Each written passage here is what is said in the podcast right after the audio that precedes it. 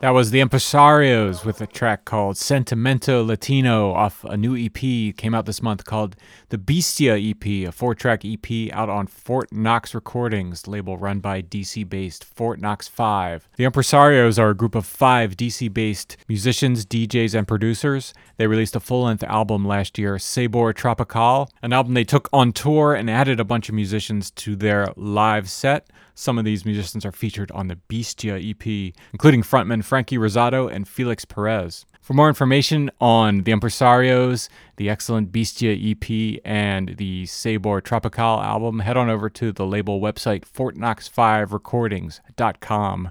Hope you enjoyed that track. Thanks for listening to IndieFeed Dance.